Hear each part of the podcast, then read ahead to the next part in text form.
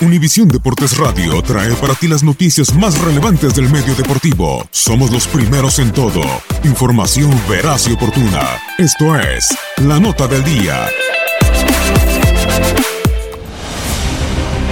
En esta jornada 13 de la Apertura 2018, Chivas visita a Lobos Buap y Palencia se volverá a ver las caras como estratega con el rebaño sagrado.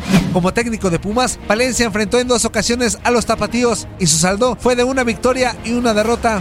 Como futbolista, Palencia fue jugador de Chivas durante cuatro temporadas en las cuales jugó 73 partidos y marcó 13 goles. También como futbolista, Paco le marcó 6 goles a Chivas, todos defendiendo la playera de Cruz Azul.